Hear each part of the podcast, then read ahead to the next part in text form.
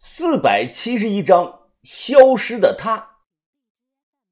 当年那次博物馆文物被盗一案传的是沸沸扬扬。那个时候我的年纪也小，是通过报纸了解到的。据说那次丢失的文物有专家估价三十多亿。今天是二零二三年七月二十七号，算算时间，过了整整四十年。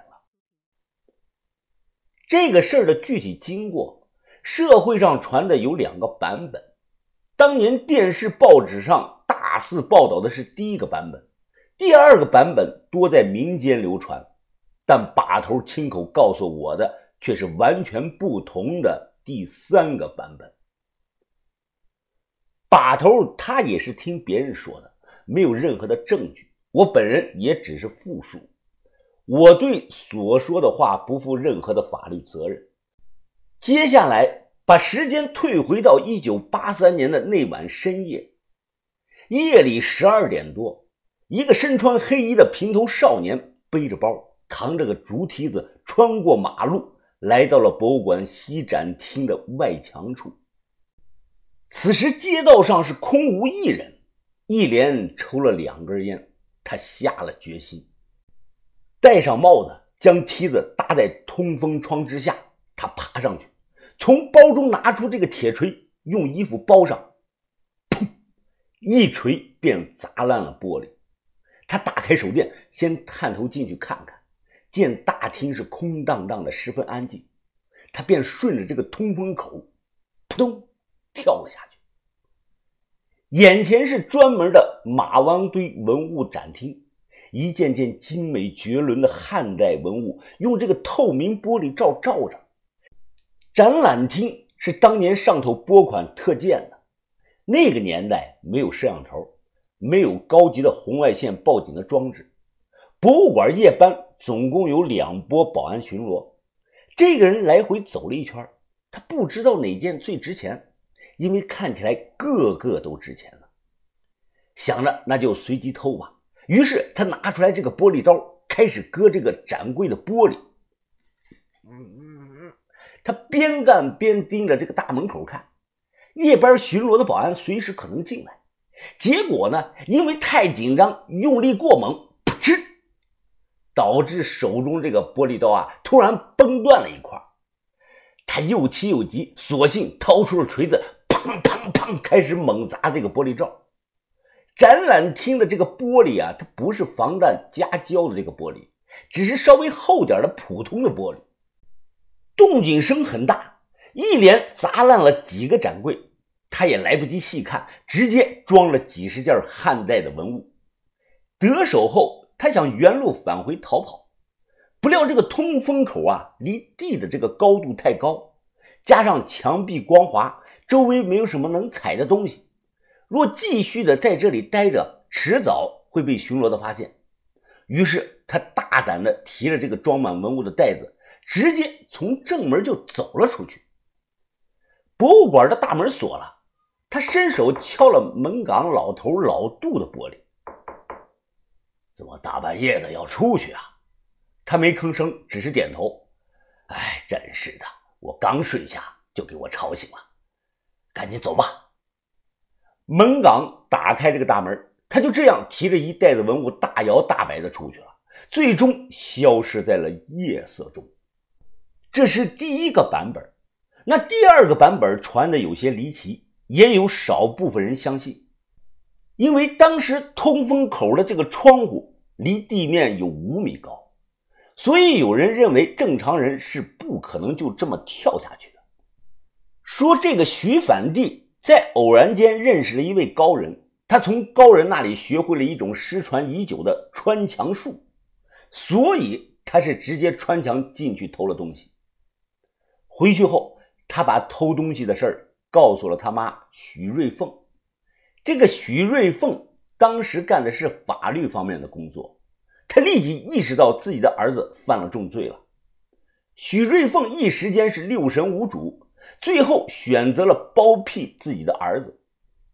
那两天，整个湖南警界可以说是全力调查呀，满城搜寻一切可疑的人员，更是由白帽子大佬上门找到了南派的总支锅和北派的总把头，放话出去到整个地下文物交易黑市，不管谁，谁要敢收这批被盗的文物，保证让他二十四小时吃花生米。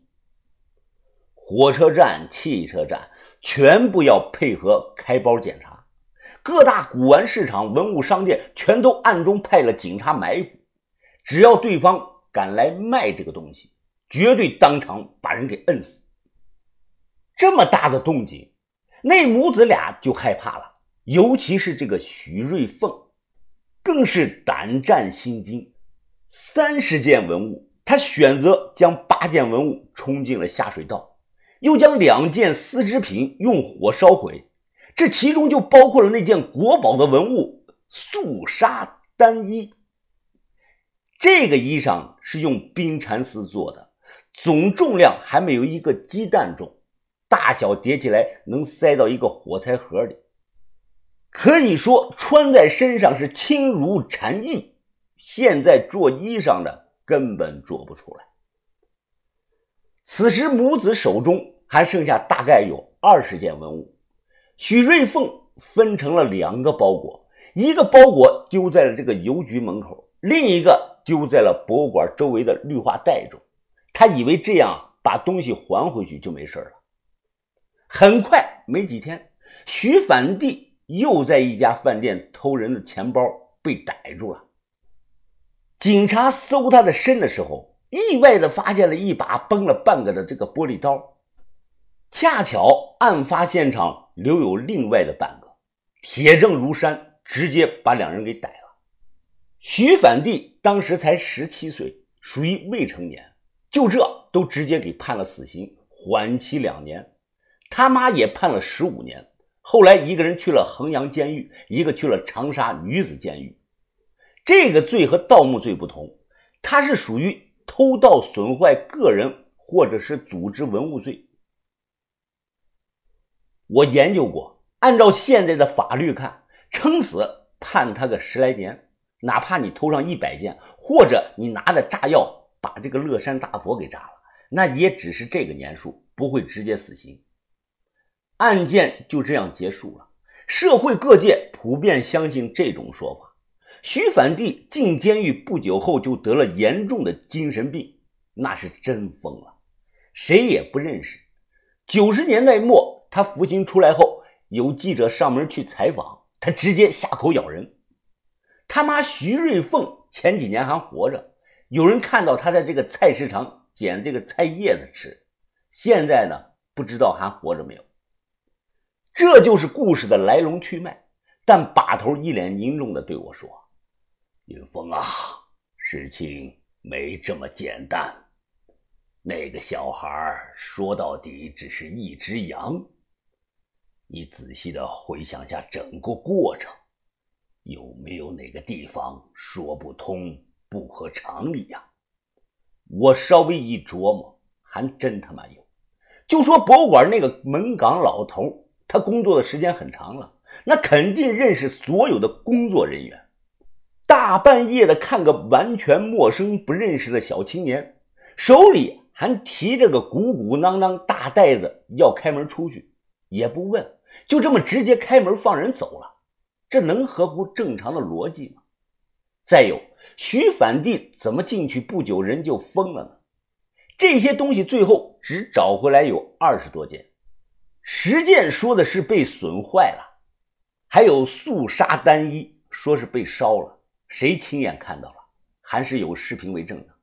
没有，这些全靠当事人的自述。三十多件文物，其中有十五件是一级的文物，一级代表的是贵。好巧不巧，那消失的十件文物全都是价值最值钱的一级文物啊！想了半天，我立即疑声的问把头：“把头，当年那个门岗？”有没有可能是内鬼呀？把头摇了摇头，那个门岗老头并不是内鬼。那个老头当晚被人暗中喂了听话水，所以他问都没有问，直接把人给放走了。案发后，警察做了笔录，这个老头也坚持说不记得那晚发生了什么。这都是听话水的后遗症啊！真正的鬼，没人看到他的脸，不知道他的身份背景，但徐反帝后来疯了。确定和这个人有关，那消失的十件文物也和他有关。把头正色的看着我，这个人这辈子衣食无忧了，他在真正意义上骗了全国的人。